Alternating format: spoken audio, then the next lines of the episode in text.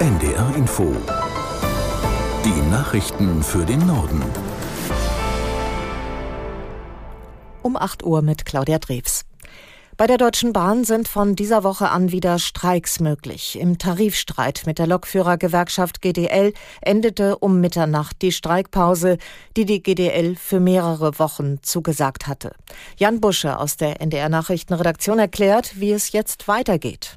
Heute Vormittag sind Fahrgäste der Bahn vielleicht schlauer, denn dann will Gewerkschaftschef Weselski vor die Presse treten. Aber noch ist nicht klar, ob er dort auch einen neuen Streik schon konkret ankündigt. Ende Januar war zuletzt gestreikt worden. Fünf Tage lang blieben die meisten Züge stehen. Danach hatten sich beide Seiten wieder an den Verhandlungstisch gesetzt, bis letzten Donnerstag. Da waren die Tarifgespräche wieder gescheitert. Größter Streitpunkt seit Monaten. Die GDL will, dass die Wochenarbeitszeit für Schichtarbeiter von 38 auf 35 Stunden sinkt, bei vollem Lohnausgleich. Die Bahn lehnt das ab. Sie hatte öffentlich vor längerem ein neues Arbeitszeitwahlmodell vorgeschlagen.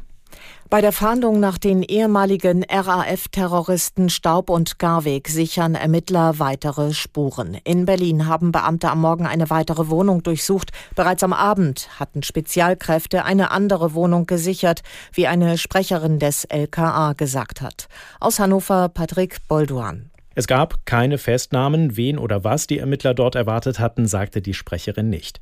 Wenige Stunden zuvor hatte die Polizei ja nur knapp zwei Kilometer entfernt diese Wohn- oder Bauwagensiedlung durchsucht.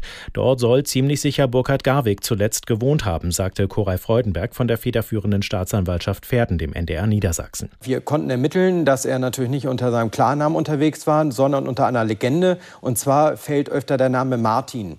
Es handelt sich bei dem Verschlag von Herrn Garwig halt um so eine Art Container, Bauwagen und, oder eine Mischung davon. So ganz definieren kann man das nicht. Diesen Wagen jedenfalls hat die Polizei heute früh abtransportieren lassen. Er soll jetzt weiter nach Spuren untersucht werden, ebenso wie die Wohnung. In einem Seniorenheim im Kreis Kleve in Nordrhein-Westfalen ist heute früh ein Brand ausgebrochen. Nach Polizeiangaben kamen vier Menschen ums Leben, mindestens 18 weitere seien verletzt worden. Unter ihnen sind zwei Einsatzkräfte. Eine Person schwebt in Lebensgefahr. Die Feuerwehr ist mit einem Großaufgebot in der Gemeinde Bedburg-Hau im Einsatz. Feuerwehrleute mussten Fenster einschlagen, um Heimbewohner zu retten. Die Brandursache ist noch unklar. Drei US-Astronauten und ein russischer Kosmonaut sind zur internationalen Raumstation ISS aufgebrochen. Sie starteten heute früh an Bord einer Rakete des privaten Raumfahrtunternehmens SpaceX und werden morgen Vormittag auf der ISS erwartet. Die drei Männer und eine Frau sollen dort rund ein halbes Jahr forschen. Die Raumfahrt ist einer der wenigen Bereiche, in denen die USA und Russland seit Beginn des Ukraine-Krieges noch zusammenarbeiten. Vor dem Landgericht Frankfurt am Main beginnt heute ein Prozess gegen die beiden ehemaligen DFB-Präsidenten Zwanziger und Niersbach sowie einen weiteren früheren Funktionär des Fußballclubs. Des Fußballbunds Verzeihung. Die Staatsanwaltschaft wirft ihnen im Zusammenhang mit der WM 2006 in Deutschland Steuerhinterziehung vor. Aus Frankfurt am Main Heike Borufka.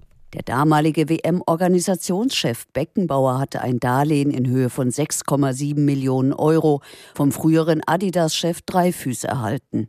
Laut Anklage wurde die Rückzahlung dieser Millionen in einer falschen Steuererklärung als Betriebsausgaben für eine angeblich geplante WM-Gala verschleiert. Ob es sich bei den 6,7 Millionen Euro um eine Schmiergeldzahlung gehandelt hat, konnte nie aufgeklärt werden. Zweimal hatte das Frankfurter Landgericht die Eröffnung des Hauptverfahrens verweigert, bis das Oberlandesgericht den Prozess angeordnet hat. In der Fußball-Bundesliga hat Bayer Leverkusen die Tabellenführung ausgebaut. Die Leverkusener gewannen beim ersten FC Köln mit 2 zu 0 und liegen jetzt zehn Punkte vor Bayern München.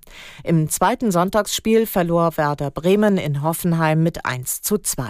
Das waren die Nachrichten.